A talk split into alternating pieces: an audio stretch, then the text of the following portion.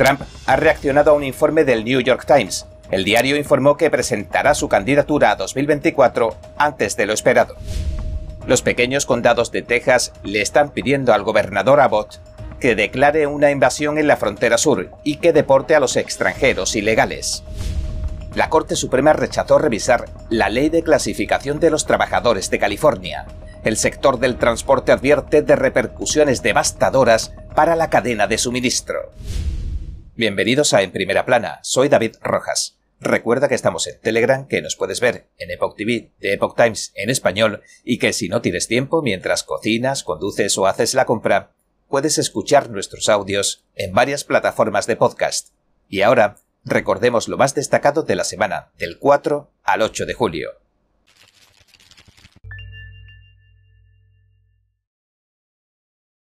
A finales de la semana pasada, en la Cumbre Internacional por la Libertad Religiosa, el excongresista Frank Wolf nos contó que había visto pruebas de primera mano sobre la sustracción forzada de órganos que perpetra el régimen de China.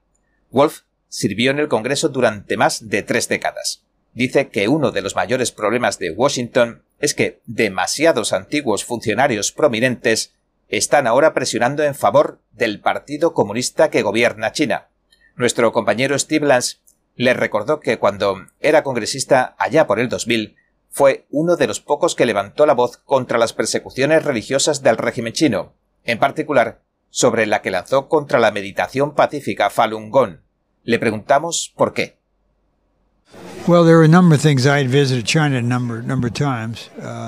Bueno, fueron varias cosas. Yo había visitado China varias veces con el congresista Chris Smith y luego con Harry Wu, que era un amigo mío que ya ha muerto. Me facilitó información y me mostró fotos de personas en China que estaban en la cárcel. Les analizaban la sangre, luego la comparaban con la de los occidentales que llegaban, y les vendían sus riñones. Les decían que los llevarían de visita al campo. Y entonces los ejecutaban de tal manera que su riñón y su córnea siguieran intactos una vez que el cuerpo se desplomaba. Odio ser tan gráfico, pero en las fotos de Harry Wu, luego metían el cuerpo en una ambulancia y en ese momento llevaban a los occidentales que habían llegado al hospital para prepararlos. Y mientras la ambulancia se dirigía al hospital con el cuerpo, lo iban preparando.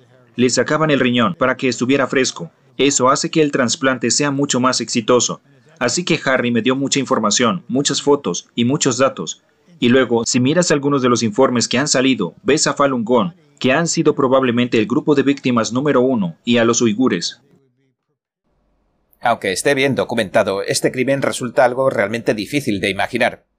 Incluso creo que para los occidentales resulta algo tan inverosímil que nos cuesta admitir que el ser humano puede volverse un ser tan despreciable, que existe algo como un Estado que apruebe y regule la sustracción forzada de órganos a personas vivas, personas que además no habían cometido jamás un delito para que las detuvieran, encarcelaran y torturaran previamente. Pero el excongresista insistió en que vio la evidencia. Evidencia verdadera que Harry me mostró, las entrevistas que habían hecho a un médico, con el que estaban simulando que estaban buscando un riñón, y este le decía cómo funcionaba, cuánto costaba y todo lo demás. Así que vimos las fechas, vi la información, y si a uno le quitan un riñón, bueno, ya sabes a lo que me refiero.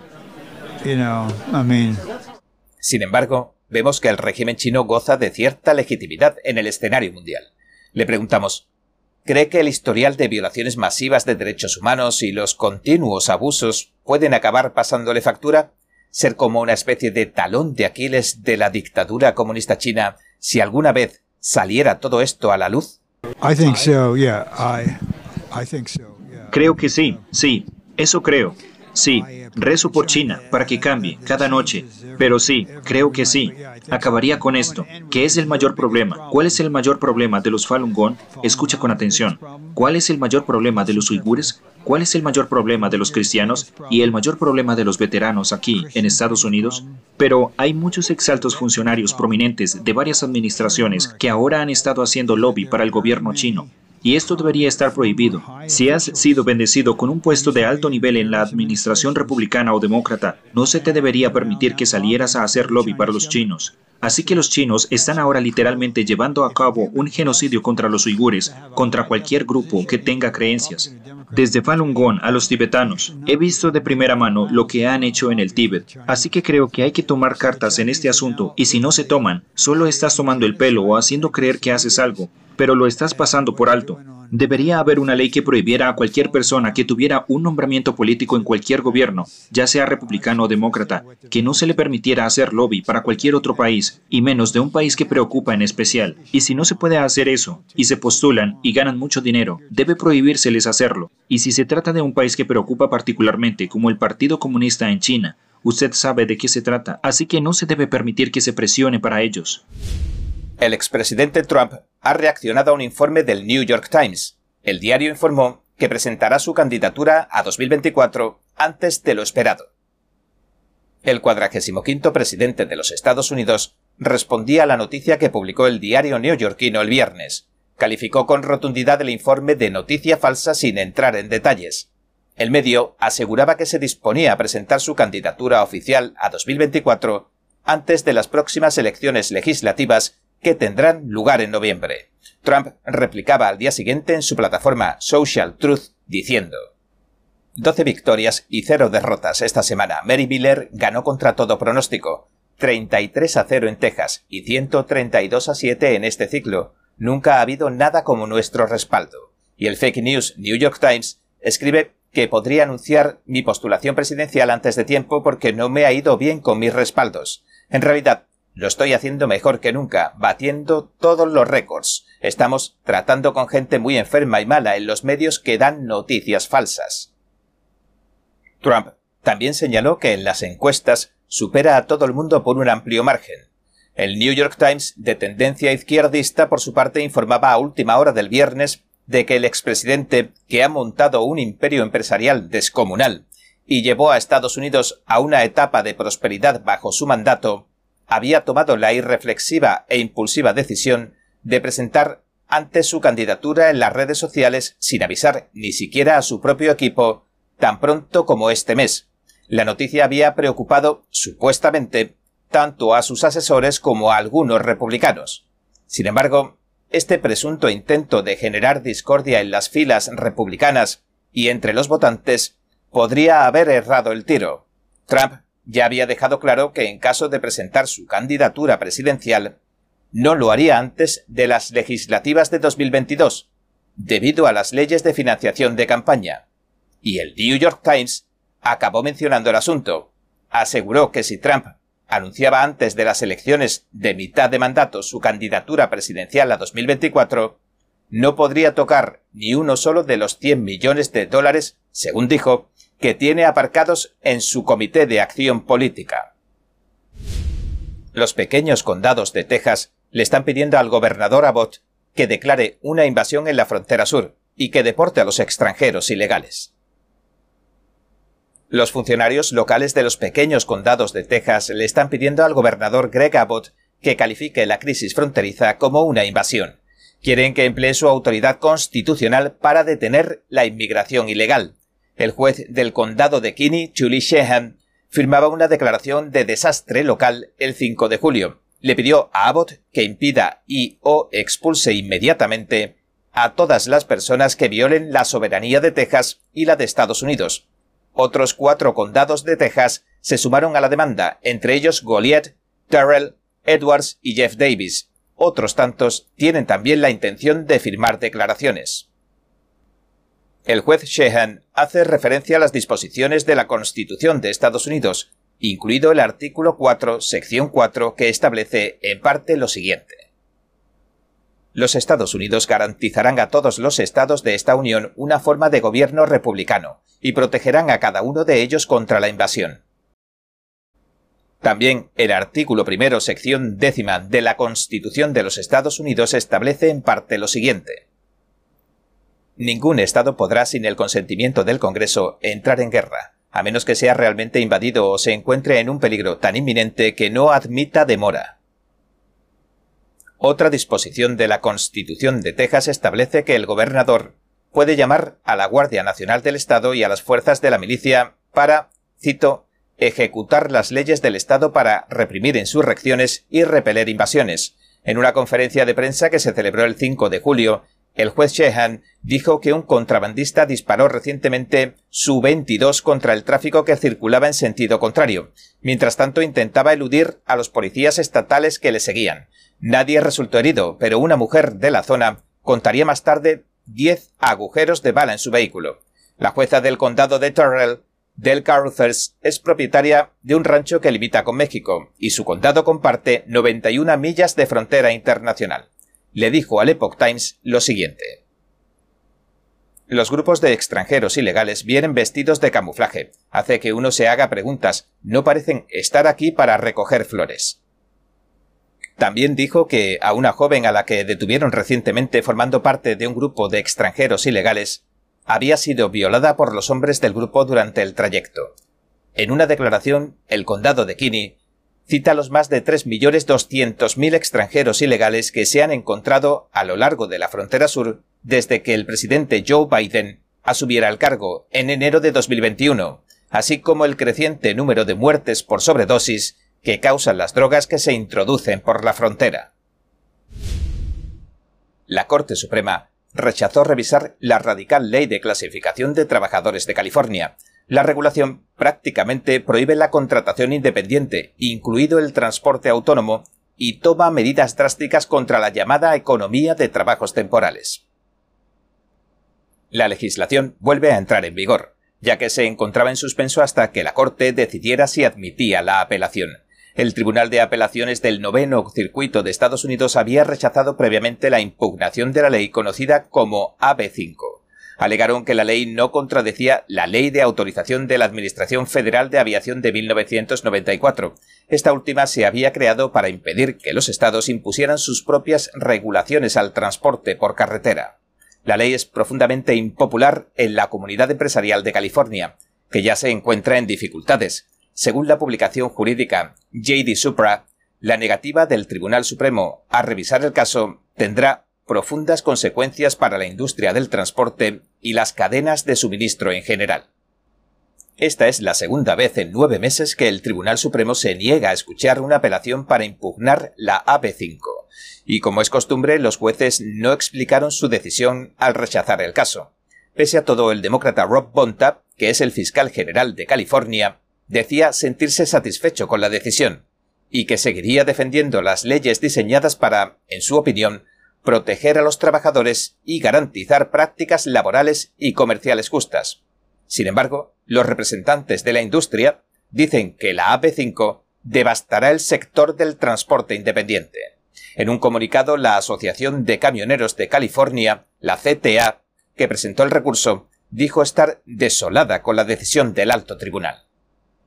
Y añadió, se le ha echado gasolina a la actual crisis de la cadena de suministro además del impacto directo sobre los 70.000 propietarios operadores de California, que tienen siete días para cerrar negocios independientes de larga data, el impacto de sacar de las carreteras a decenas de miles de camioneros tendrá repercusiones devastadoras en una cadena de suministro ya frágil, aumentando costos y el empeoramiento de la galopante inflación. El estatuto que lo impulsaron los trabajadores organizados para tomar medidas drásticas contra la llamada economía de trabajos temporales difíciles de sindicalizar de compañías como Uber y Lyft, se promulgó en palabras de sus partidarios para evitar que a los trabajadores se les clasifique de forma errónea. La polémica aplicación china de vídeos virales TikTok ha admitido que los empleados que viven bajo las rigurosas leyes de colaboración obligatoria de la dictadura comunista de China pueden acceder tanto a la información como a los datos personales de los usuarios estadounidenses. Un grupo de nueve senadores, todos republicanos, enviaba una carta el 27 de junio a la compañía china. Citando un informe de BuzzFeed News, dijeron que tanto TikTok como su empresa matriz ByteDance, cito, están accediendo a un tesoro oculto de datos de consumidores estadounidenses para vigilar a los estadounidenses. El director ejecutivo de TikTok, Zhou Zishou, respondía a la acusación de los senadores tres días después y admitió en una carta, de acuerdo a Bloomberg, que varios empleados tenían acceso a los datos, pero que estaban trabajando en solventar el problema de la confidencialidad. Los senadores ahora exigen respuestas, quieren saber qué papel juegan esos empleados en el desarrollo del algoritmo y si comparten alguna de esa información con el régimen tiránico. Las leyes chinas estipulan por su parte que todas las empresas del gigante asiático deben proporcionar cuanta información requiera el gobierno. La senadora republicana Marcia Blackburn de Tennessee hablaba a finales de la semana pasada con Bloomberg. Señaló que los ejecutivos de TikTok deben testificar ante el Congreso y explicar la relación que mantienen con el gobernante Partido Comunista Chino. Y añadía lo siguiente. La respuesta de TikTok confirma que nuestros temores sobre la influencia que ejerce el Partido Comunista Chino en la empresa estaban bien fundados. La empresa dirigida por chinos debería haberse sincerado desde el principio, pero intentó ocultar su trabajo en secreto. Los estadounidenses necesitan saber que si están en TikTok, la China comunista tiene su información.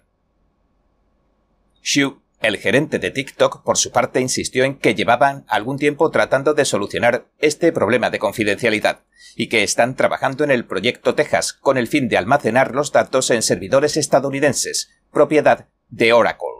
Días antes, Brendan Carr, de la Comisión Federal de Comunicaciones, le pedía a Apple y a Google que eliminaran la aplicación china de sus respectivas tiendas online. Citó preocupaciones tanto de seguridad nacional como por la privacidad de la información. Indicó que todas las empresas del gigante asiático están obligadas por ley a cumplir con las demandas de vigilancia del gobierno chino. En respuesta a la publicación de Carr, el senador Rick Scott un republicano de Florida, tuiteaba también lo siguiente. Durante años, Brendan Carr y yo hemos estado advirtiendo de que la China comunista usaba TikTok para robar tecnología y datos estadounidenses y sobre la peligrosa amenaza que representa esta aplicación.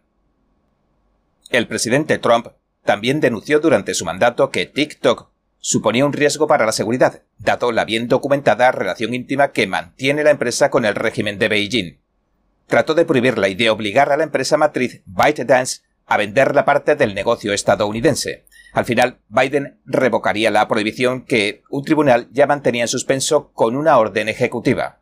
La aplicación se usa con frecuencia para generar discordia en Estados Unidos, repetir la propaganda del Partido Comunista Chino, silenciar las críticas al régimen y ejercer influencia en los llamados verificadores de hechos de izquierda, de acuerdo al National Pulse. El medio señala que una de las razones principales que ha permitido a TikTok escapar de la prohibición es la gran cantidad de cabilderos vinculados al Partido Demócrata que ha contratado la aplicación. El Comité Nacional Demócrata se unía recientemente a la plataforma. El fundador de Amazon y multimillonario Jeff Bezos criticó los mensajes que lanzó el gobierno de Biden sobre los precios de la gasolina y la creciente inflación. El sábado, el presidente Joe Biden sugería en Twitter que las gasolineras de todo Estados Unidos cobraran menos a los clientes por la gasolina. Forma parte de su plan para compensar los precios históricamente altos del combustible. Besos escribió en respuesta lo siguiente.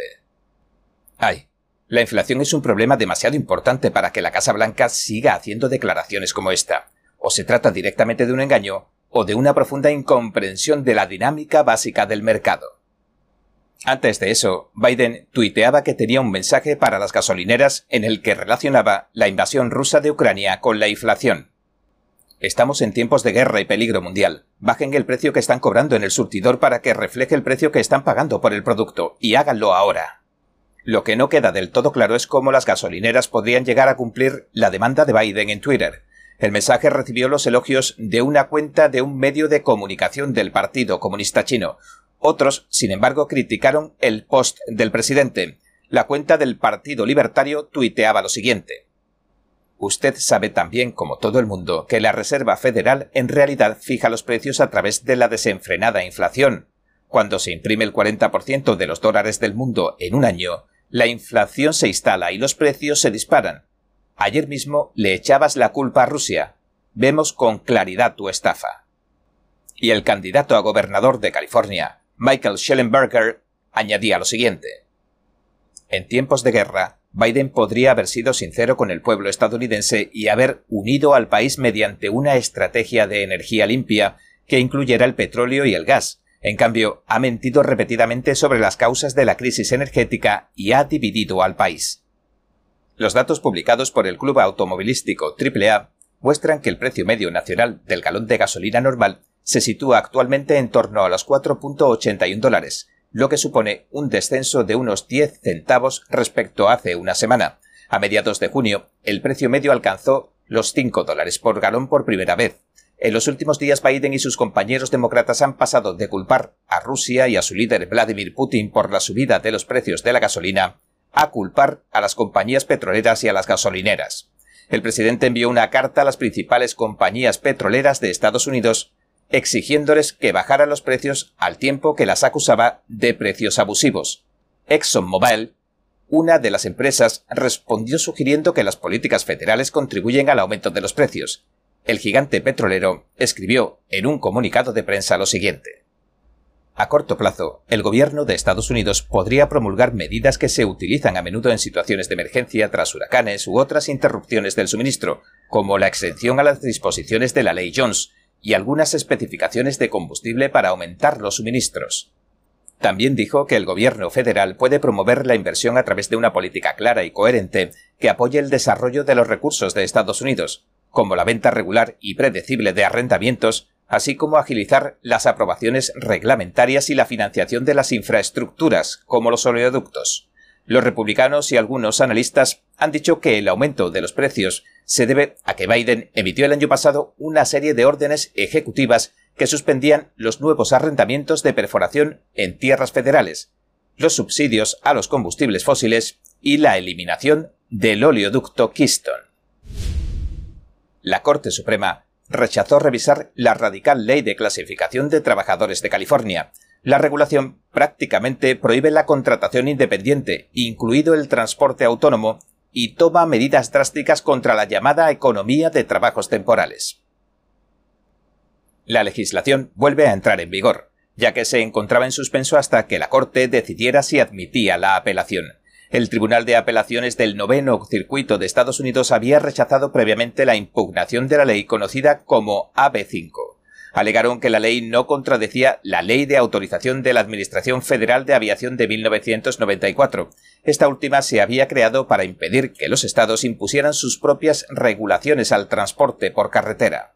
La ley es profundamente impopular en la comunidad empresarial de California, que ya se encuentra en dificultades. Según la publicación jurídica JD Supra, la negativa del Tribunal Supremo a revisar el caso tendrá profundas consecuencias para la industria del transporte y las cadenas de suministro en general. Esta es la segunda vez en nueve meses que el Tribunal Supremo se niega a escuchar una apelación para impugnar la AP5, y como es costumbre, los jueces no explicaron su decisión al rechazar el caso. Pese a todo, el demócrata Rob Bonta, que es el fiscal general de California, decía sentirse satisfecho con la decisión, y que seguiría defendiendo las leyes diseñadas para, en su opinión, proteger a los trabajadores y garantizar prácticas laborales y comerciales justas. Sin embargo, los representantes de la industria dicen que la AP5 devastará el sector del transporte independiente. En un comunicado, la Asociación de Camioneros de California, la CTA, que presentó el recurso, dijo estar desolada con la decisión del alto tribunal. Y añadió, se le ha echado gasolina a la actual crisis de la cadena de suministro además del impacto directo sobre los 70.000 propietarios operadores de California, que tienen siete días para cerrar negocios independientes de larga data, el impacto de sacar de las carreteras a decenas de miles de camioneros tendrá repercusiones devastadoras en una cadena de suministro ya frágil, aumentando costos y el empeoramiento de la galopante inflación.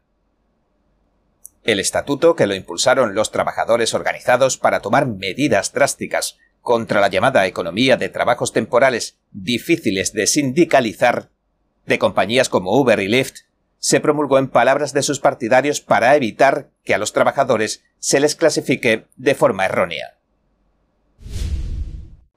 Mientras todo lleva a predecir que una ola roja política arrasará en las próximas elecciones de mitad de mandato, otra ola económica está cobrando cada vez más altura.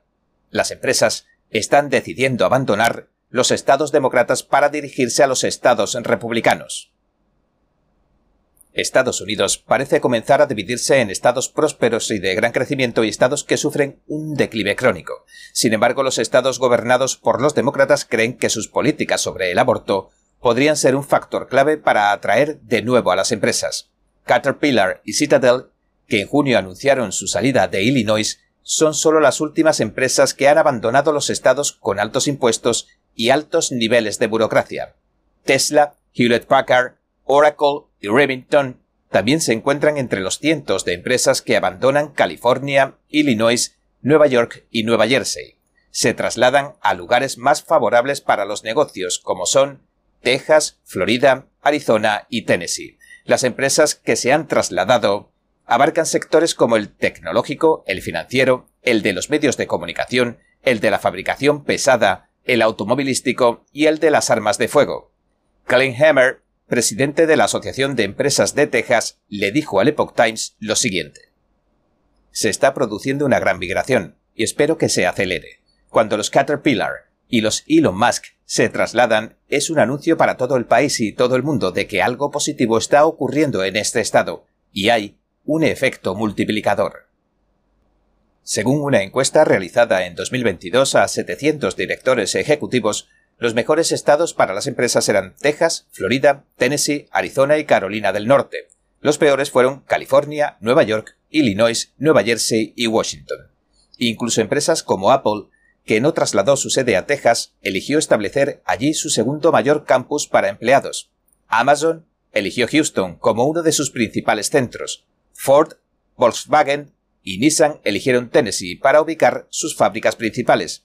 Y en algunos casos, industrias enteras como la de las armas de fuego, que están siendo objeto de legislación y demandas en los estados azules, se están trasladando al sur. Lee Schalk, vicepresidente de políticas del Consejo de Intercambio Legislativo estadounidense, que hace un seguimiento de las tendencias económicas de los estados en su informe anual llamado Estados ricos y Estados pobres, le dijo al Epoch Times lo siguiente. No se verán empresas trasladándose a estados como Nueva York, California y Nueva Jersey. Se irán de esos estados a los estados vecinos donde las políticas son un poco mejores, o harán la gran mudanza a lugares como Texas, Florida o Carolina del Norte. Y cuando los empleos se van, la gente se va con ellos. Según el censo de Estados Unidos, los estados gobernados por los demócratas, California, Nueva York, Nueva Jersey, Michigan e Illinois, perdieron en conjunto 4 millones de personas entre 2010 y 2019, los llamados refugiados de la izquierda. Durante el mismo periodo los estados con mayor afluencia de personas fueron Florida, Texas, Tennessee, Ohio y Arizona. Los estados han logrado atraer a las empresas recortando los impuestos, reduciendo la burocracia y estableciendo políticas de derecho al trabajo. En 2013 Carolina del Norte aprobó un histórico paquete de reformas fiscales para reducir los impuestos sobre la renta de las empresas y de las personas físicas. El impuesto sobre la renta de las empresas es ahora del 2,5% y se eliminará por completo en los próximos años. Esto contradice la idea reinante de que los estados se arruinan si recortan los impuestos. Por el contrario, ven crecer la afluencia de empresas y nuevos residentes que suelen incrementar los ingresos del Estado procedentes de los impuestos sobre la propiedad, los impuestos sobre las ventas y los impuestos sobre la renta de las personas físicas, incluso cuando se reducen los porcentajes. Glenn Hammer, presidente de la Asociación de Empresas de Texas, le dijo al Epoch Times lo siguiente. Texas fue uno de los primeros estados en recuperar todos los puestos de trabajo que perdió durante la pandemia, Ahora tenemos una mano de obra que está en su punto más alto y la economía tiene diversidad y fuerza, ya sea en energía, fabricación, sanidad, tecnología, finanzas o lo que sea. La economía de Texas está funcionando a pleno rendimiento. Texas ha atraído 250 nuevas sedes corporativas desde 2015. Un experto advierte que la Agenda Verde está provocando que la red eléctrica estadounidense sea increíblemente vulnerable todas las regiones de Estados Unidos podrían correr el riesgo de sufrir importantes cortes de energía este verano. El motivo. Las empresas se apresuran a cambiar a fuentes de energía no fósiles y no nucleares. Daniel Turner, fundador y director ejecutivo de Power the Future, le dijo a Fox News el 4 de julio lo siguiente. Creo que todo el país es increíblemente vulnerable porque todo el país se enfrenta a una enorme escasez de energía y no creo que haya ningún lugar que sea realmente seguro. El experto dijo que los estados que han cedido a la presión para cambiar a fuentes de energía verde, incluyendo la eólica, la solar y la hidroeléctrica, podrían sufrir este año, y añadió, Las zonas del país que más me preocupan son las que ya tienen debilidades inherentes. Texas, California, Nuevo México, Nueva York y toda Nueva Inglaterra. Son zonas cuyas políticas y decisiones políticas han debilitado su red eléctrica. Y continuó explicando que tanto otros países como los estados de Estados Unidos, que han impulsado los mandatos de energía verde mediante la acción gubernamental, no han tenido éxito, y agregó, y eso se puede medir en múltiples niveles de éxito, en cuanto a lo que realmente han pretendido o afirmado que producirían en términos de electricidad, fiabilidad o coste, y en términos de construcción real o de coste para los consumidores. A principios de este año, algunas compañías eléctricas operadores de red y otros grupos han advertido sobre las caídas de tensión y los apagones, especialmente en los estados del medio oeste. La Cooperativa Eléctrica del Sudeste, de Illinois, decía en una carta reciente lo siguiente. Una reciente subasta de capacidad de generación ha revelado que el medio oeste podría quedarse sin la capacidad de generación necesaria para atender el pico de carga del verano en determinadas condiciones. En el caso de que esto ocurra, su cooperativa se vería obligada a desconectar una parte de la carga para evitar un fallo de la red eléctrica. Y en medio de los posibles cortes, algunas empresas de Michigan incluso le han pedido a los consumidores que digan a los funcionarios que mantengan su apoyo a las compañías eléctricas. El director general de Thumb Electric Cooperative, Dallas Brown, escribía en Facebook lo siguiente. Necesitamos su ayuda para mantener las luces encendidas en Michigan este verano y después. La fiabilidad eléctrica está en riesgo hoy en día y se prevé que la demanda crezca. Tan pronto como esta semana los reguladores de Michigan están considerando cerrar más centrales eléctricas en Michigan. Por favor, únete a mí para decirles que la fiabilidad es importante y que no deberían cerrar estas plantas prematuramente.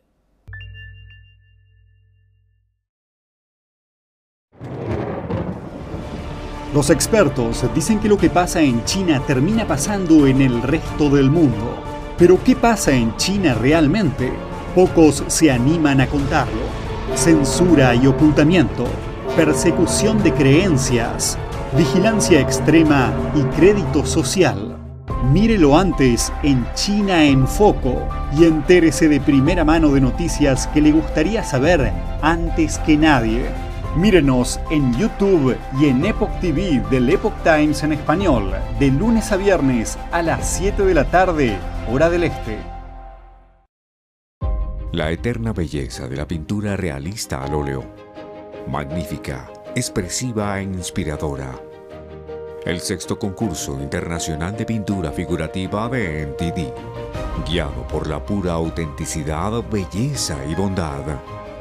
Lo invita a unirse con nosotros en un viaje de retorno al arte tradicional. Premio de oro, 10 mil dólares. Para más detalles, visite oilpainting.ntdtv.com.es.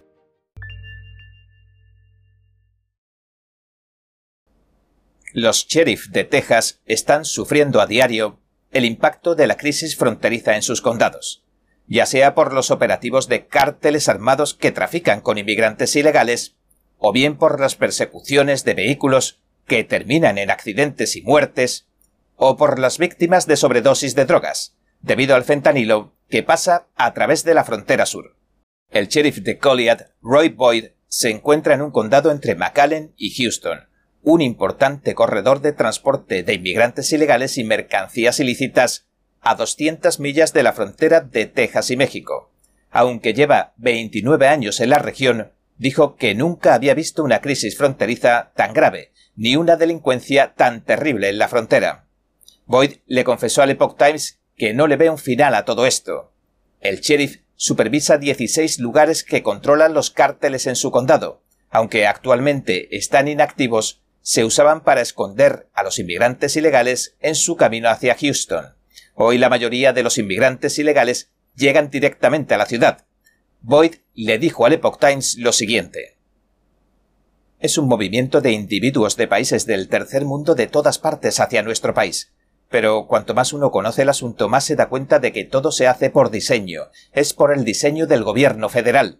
Nosotros estamos asistiendo a una transformación de Estados Unidos. De una república libre va a pasar algo peor que un Estado marxista.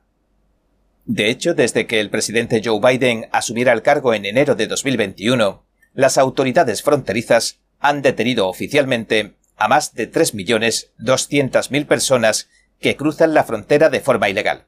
Aproximadamente otros 800.000 que se detectaron eludieron la captura. Boyd explicó que el objetivo de permitir que millones de personas de más de 100 países atraviesen la frontera forma parte de la transformación comunista que se remonta a tiempos del presidente Lyndon B. Johnson y su guerra contra la pobreza. El sheriff dijo que Lyndon B. Johnson le vendió la guerra contra la pobreza al Partido Nacional Demócrata, pese a las quejas de por qué iban a darles a esa gente algo a cambio de nada. Johnson respondió diciendo que los tendría votando por los demócratas durante 200 años. El sheriff calificó la estrategia de esclavitud blanda. Trevor Loudon, experto en comunismo y colaborador del Epoch Times, declaraba en una entrevista anterior que el principal enemigo de los comunistas es Estados Unidos. Dijo lo siguiente. Entonces, si uno no puede derribarlo con las armas nucleares, lo derriba con la inmigración ilegal, que es quizás igual de efectiva a largo plazo. Se trata de un asalto comunista orquestado contra Estados Unidos para destruir las fronteras de Estados Unidos, para crear confusión en Estados Unidos, para abrumar el sistema políticamente.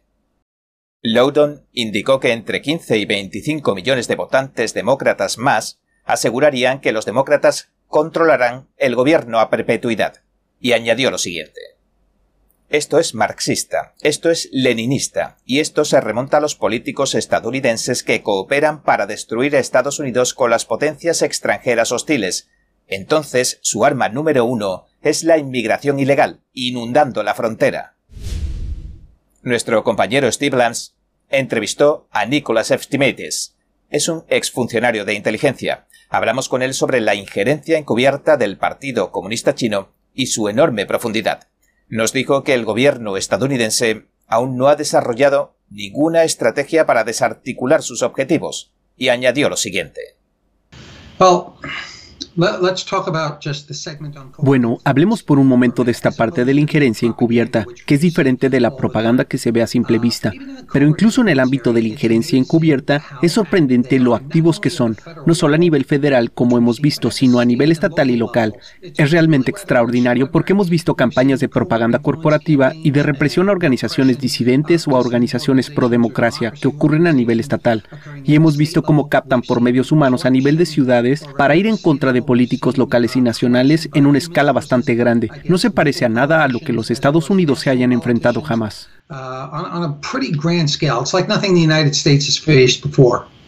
Nos resultó muy fascinante la revelación y que mencionara los niveles federal, municipal y estatal. Le preguntamos, ¿intenta el Partido Comunista Chino ejercer influencia, por ejemplo, sobre los miembros del Congreso y sobre su personal, y por lo tanto influir en la política? Y si es así, ¿Cuál es su modus operandi? Uh, sí, de hecho puedo remontarme hace 30 años, cuando estaba en una sala con congresistas y empresas estadounidenses. Ya hablaban de que los chinos les presionaban para que contactaran a sus representantes, y esto sigue siendo así. Así que vemos que el Partido Comunista Chino juega a correlarlos, es decir, van reclutando académicos, reclutando empresas, políticos, organizaciones, organizaciones cívicas y empresariales, y los acaban acorralando, porque en realidad estamos viendo que el juego les funciona. Esta táctica se remonta al periodo de los estados en guerra, pero usando esta estrategia en realidad consiguen rodear a su objetivo político, de modo que pueden manipularlo y pueden empujar a esa persona para que influya en el Estado-nación de una manera que beneficie al Partido Comunista Chino. Ahora, esta empresa de redes sociales de China, TikTok, de la que informamos ampliamente ayer, es una de las más populares del mundo entre los jóvenes. Le recordamos que la administración de Trump trató de prohibirla y le preguntamos por qué resulta tan peligrosa. Eh, bueno, esta es una pregunta interesante. La campaña de recolección de China, así es como nos gusta llamarla, es una campaña que se dirige a toda la sociedad, así que es masiva. Y según la Ley de Inteligencia Nacional de China de 2017 y las regulaciones de su implementación de ese mismo año, cualquier organización tiene que proporcionar lo que le pidan los servicios de inteligencia de China, tiene que contribuir con ellos, tienen que apoyarlos siempre que se lo pidan. Así que la cuestión es que cuando se obtiene información personal sobre la gente, sus hábitos de visualización, sus gustos, sus aversiones y ya sabes, sobre las cosas que se dicen sobre ellos, ¿puede esto resultarle útil a un gobierno? ¿Puede convertirlos en un objetivo? Sí, absolutamente. Puedes dirigir campañas para influirles políticamente, así es como se hace. Puedes contactarlos con el fin de usarlos para algún tipo de actividades de espionaje o actividades de recolección, sí. Puedes tratar de recopilar la tecnología o puedes encontrar esa información a la que tal persona tiene acceso. Y eso es solo su punto de partida, puede ir más allá de la tecnología. A un servicio de inteligencia esto le puede parecer una cantidad masiva de datos y en realidad es una cantidad masiva de datos sobre los jóvenes. Pero se puede tamizar a través de la inteligencia artificial en la que China ha hecho un trabajo trabajo fenomenal y luego se convierte en datos de usuarios que se pueden usar para ejercer influencia y posiblemente para el espionaje. Entonces, le preguntamos, ¿cuál es la manera de ganar esta batalla o de luchar en esta guerra? Bueno, esa es una muy buena pregunta y eso es un problema porque el gobierno de Estados Unidos aún no ha desarrollado ninguna estrategia y nuestros aliados tampoco. Aún no han articulado o entendido sus objetivos. ¿Dónde sitúan la relación con China dentro de 10 años? Esto le he preguntado a muchos altos funcionarios y no lo saben. No tienen buenas respuestas. Y la estrategia comienza con ese enfoque, entendiendo dónde quieres estar, ya sabes, con China dentro de 10 años. Así puedes cortarlo. Quiero decir, hemos demostrado que no es algo viable. Hay que hacer una serie de cosas, desde la legislación hasta el comercio, pasando por el trabajo de contrainteligencia, las actividades criminales o simplemente educar, ya sabes, a los que tenemos en el país, invitados como académicos y estudiantes. Así que sería un enfoque múltiple con una estrategia unificadora y en una sola dirección. Donald Trump califica de terrible error que la administración Biden esté hablando de retirarle los aranceles a China. El expresidente dijo que sería un terrible error que el gobierno de Biden decidiera combatir la inflación retirándole los aranceles a los productos chinos. La decisión también haría que Estados Unidos pareciera débil, dijo. Trump escribió lo siguiente en su plataforma Truth Social. Lo creas o no, cada vez parece más que Estados Unidos se está preparando para eliminar los aranceles a China. Esto sería un terrible error. Hacer esto sería el mayor regalo que China podría recibir. Quitar estos aranceles enviaría una clara señal de que Estados Unidos es débil, ineficaz y está negociando como siempre. Trump comenzó a golpear a China con aranceles en 2018. Una investigación del representante de comercio de los Estados Unidos previa encontró que el régimen comunista estaba participando en prácticas ilegales, como los excesivos subsidios gubernamentales y los robos de propiedad intelectual. Beijing tomó represalias, impuso aranceles a los productos estadounidenses, así que las dos naciones se enzarzaron en una guerra comercial. En enero de 2020, los dos países firmaron la paz temporalmente y un acuerdo comercial. China debía aumentar la compra de bienes y servicios estadounidenses en 200.000 millones de dólares durante 2020 y 2021. Sin embargo, el Partido Comunista Chino, PCC, no ha cumplido las promesas que acordaron. Según el Instituto Peterson de Economía Internacional, China no compró ni uno solo de los 200.000 millones más que había prometido. Ha pasado más de un mes desde que la administración Biden revelara que estaba considerando eliminar los aranceles que Trump impuso a China. En junio, la secretaria del Tesoro de Estados Unidos, Janet Yellen, dijo en una audiencia en la Cámara que algunas reducciones pueden estar justificadas y podrían ayudar a bajar los precios de las cosas que la gente compra y que son gravosas.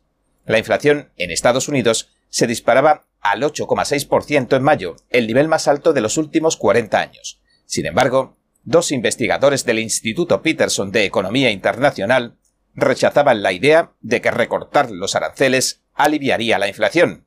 Según el informe que publicaron el mes pasado, eliminar los aranceles a las importaciones chinas haría poco por reducir la inflación. Exactamente, la recortaría un 0,26%. Citando estos datos, el Grupo de Industrias de la Alianza de los Manufactureros Estadounidenses, o AAM, tomó Twitter para exigirle al presidente Joe Biden que mantenga los aranceles en su lugar.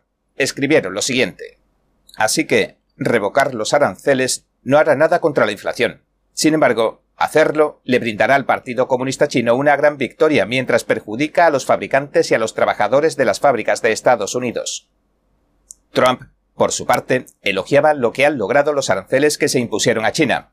Escribió en su cuenta de Truth Social lo siguiente.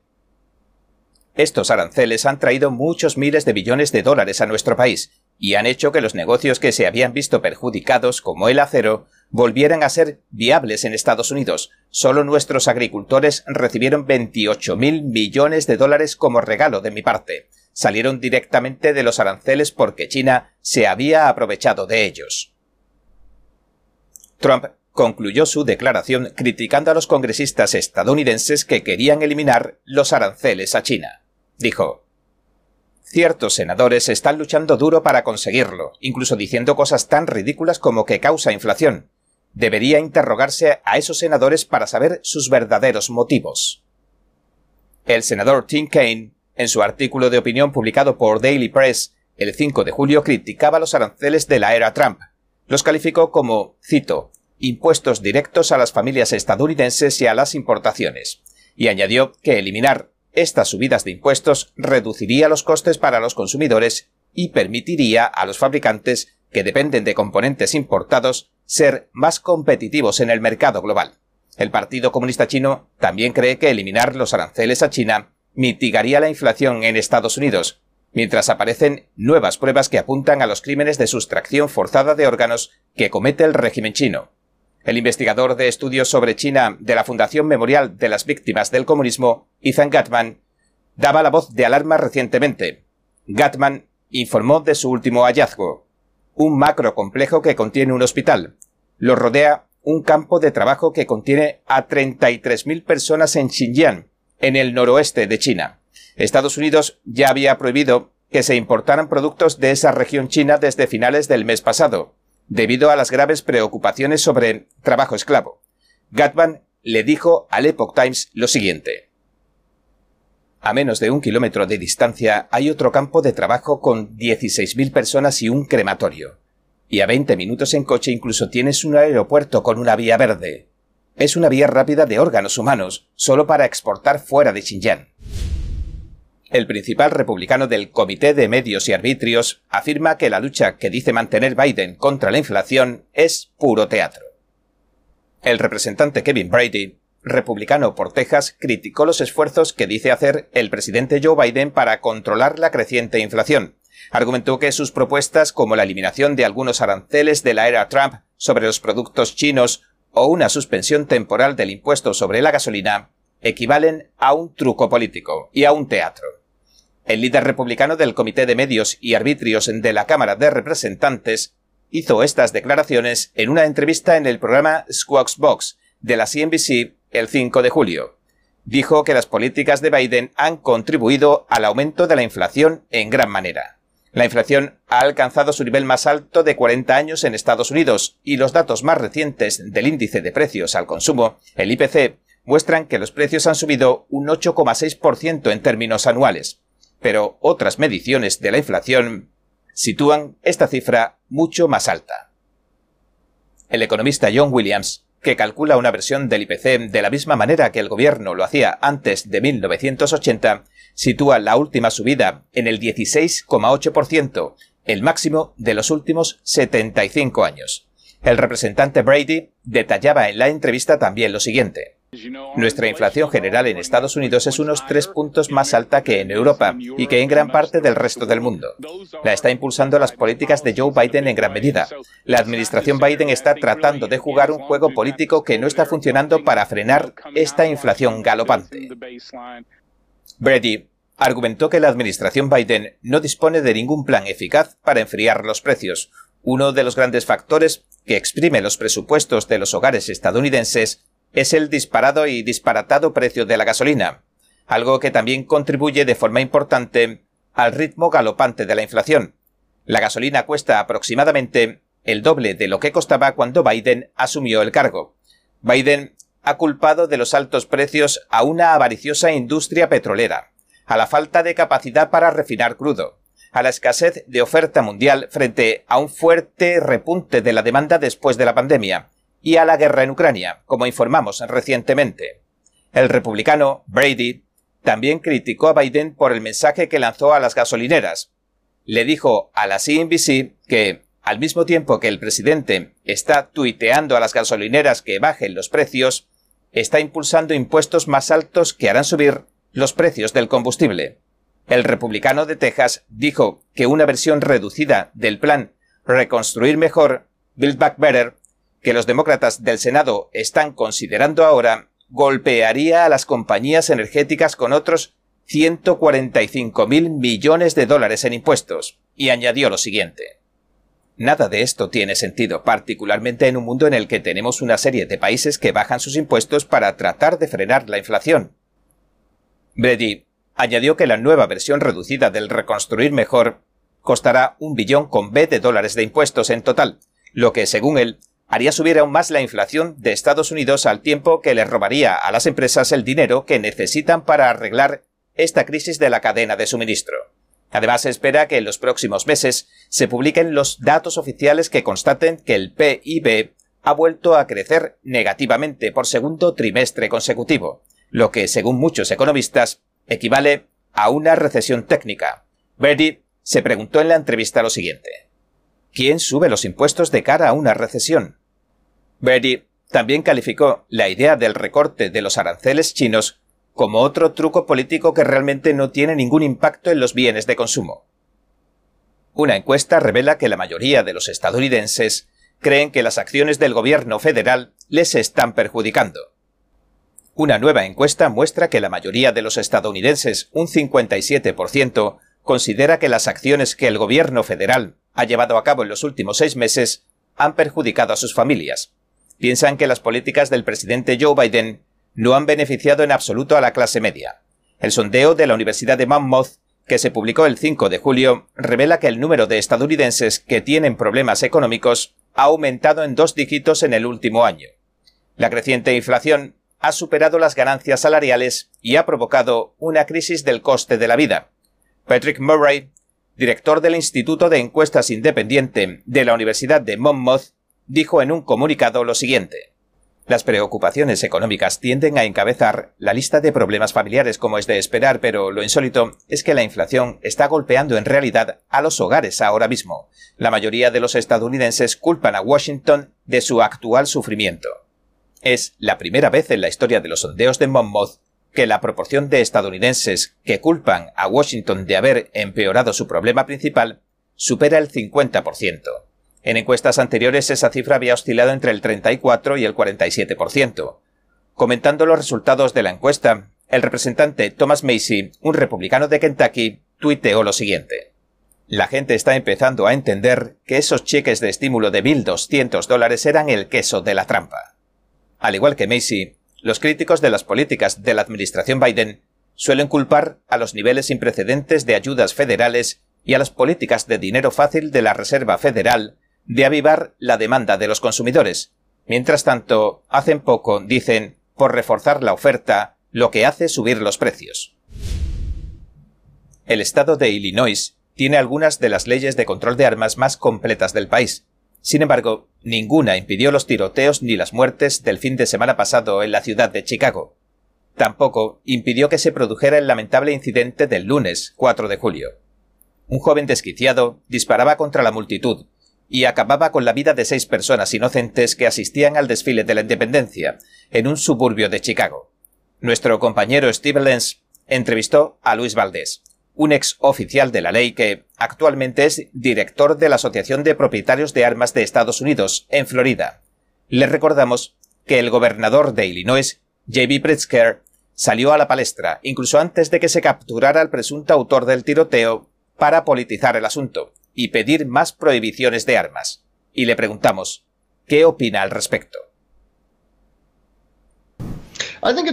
Creo que es completamente prematuro. Como podemos ver, Illinois como estado, y específicamente las dos ciudades que se han visto involucradas, ya se habían volcado con las leyes de control de armas y no se ha solucionado nada. Tanto la ciudad de Highland Park, donde tristemente ocurrió el tiroteo, como la ciudad de High Woods, creo que ese es el nombre del municipio donde vive el tirador. Ambos tienen prohibidas las armas de asalto, ambos ponen límite a la capacidad de los cargadores, y como sabemos, en el estado de Illinois ya tienen controles de antecedentes universales, requieren que el propietario de las armas de fuego tenga una tarjeta de identificación, lo que significa que ustedes tienen que obtener un permiso solo para poseer un arma de fuego, pero nada de eso ha servido para impedir el tiroteo que ocurrió. Así que la idea de empujar más control de armas refleja un completo fracaso en términos de política. Y lo peor de todo es que en Illinois ahora mismo los eventos públicos como los desfiles son zonas libres de armas, según la ley estatal. Así que alguien podría haber tenido un arma legal para detener a este tipo, pero las acciones del Estado lo desarmaron.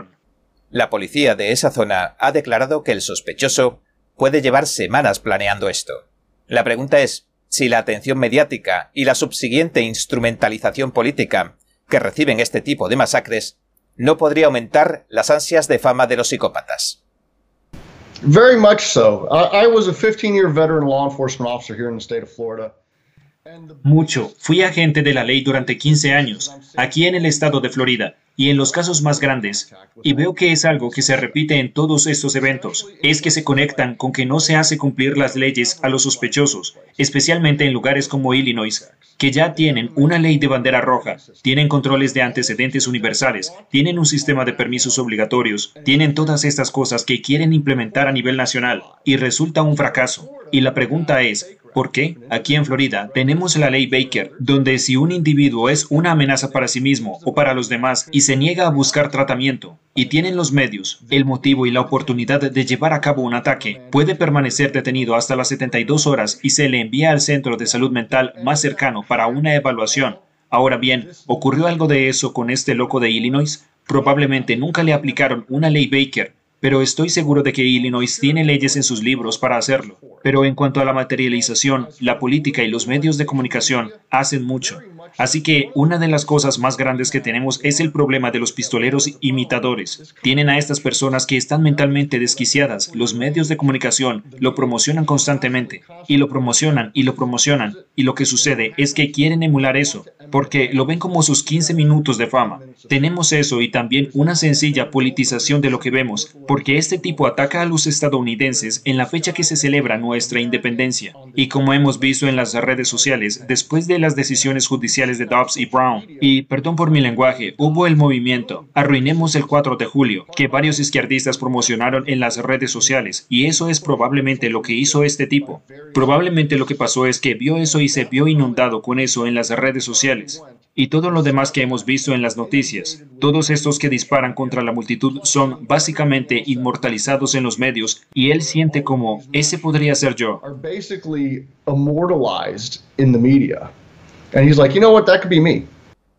Bueno, de lo que no cabe duda es de que se ha reavivado el debate sobre la prohibición de armas en todo el país. Y una cosa que escuchamos repetidamente al gobernador de Illinois, en la conferencia de prensa que dio recientemente lo mencionó también dijo algo como que los padres fundadores tenían mosquetes, no ametralladoras. Le preguntamos qué opinaba al respecto. Bueno, eso es ridículo. Como historiador aficionado y coleccionista de armas, en realidad teníamos armas de fuego en la época de la Revolución que podrían considerarse el prototipo de ametralladora. Tenías la pistola de bolsillo, por ejemplo. Era un arma de fuego de varios cañones de pólvora negra que, básicamente, disparaba varias balas con un solo tipo de gatillo, que es, básicamente, lo que hoy equipararíamos a una ametralladora. Así que la idea de que, oh, las armas de fuego y la tecnología en la década de 1780 y 1790 eran primitivas es un error. En primer lugar, en realidad sí que ha habido avances en la tecnología de las armas de fuego, pero es lo mismo que hemos visto con los avances tecnológicos de las cosas que ampara la primera enmienda. Están protegidos bajo la primera enmienda, como por ejemplo Internet, las telecomunicaciones, la radio y la televisión. Y con las armas de fuego pasa exactamente lo mismo. Hemos hecho avances en la tecnología y esas piezas de tecnología de hoy en día, las armas de fuego, están protegidas por la segunda enmienda tal y como están protegidos los avances modernos y la tecnología de las cosas de la primera enmienda. Bien, todo por aquí también. Aquí te lo dejo. Gracias.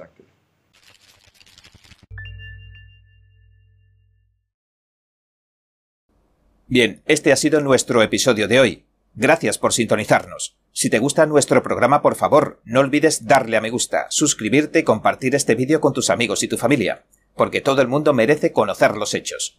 Una vez más, Gracias por ver en primera plana. Nos vemos la semana que viene.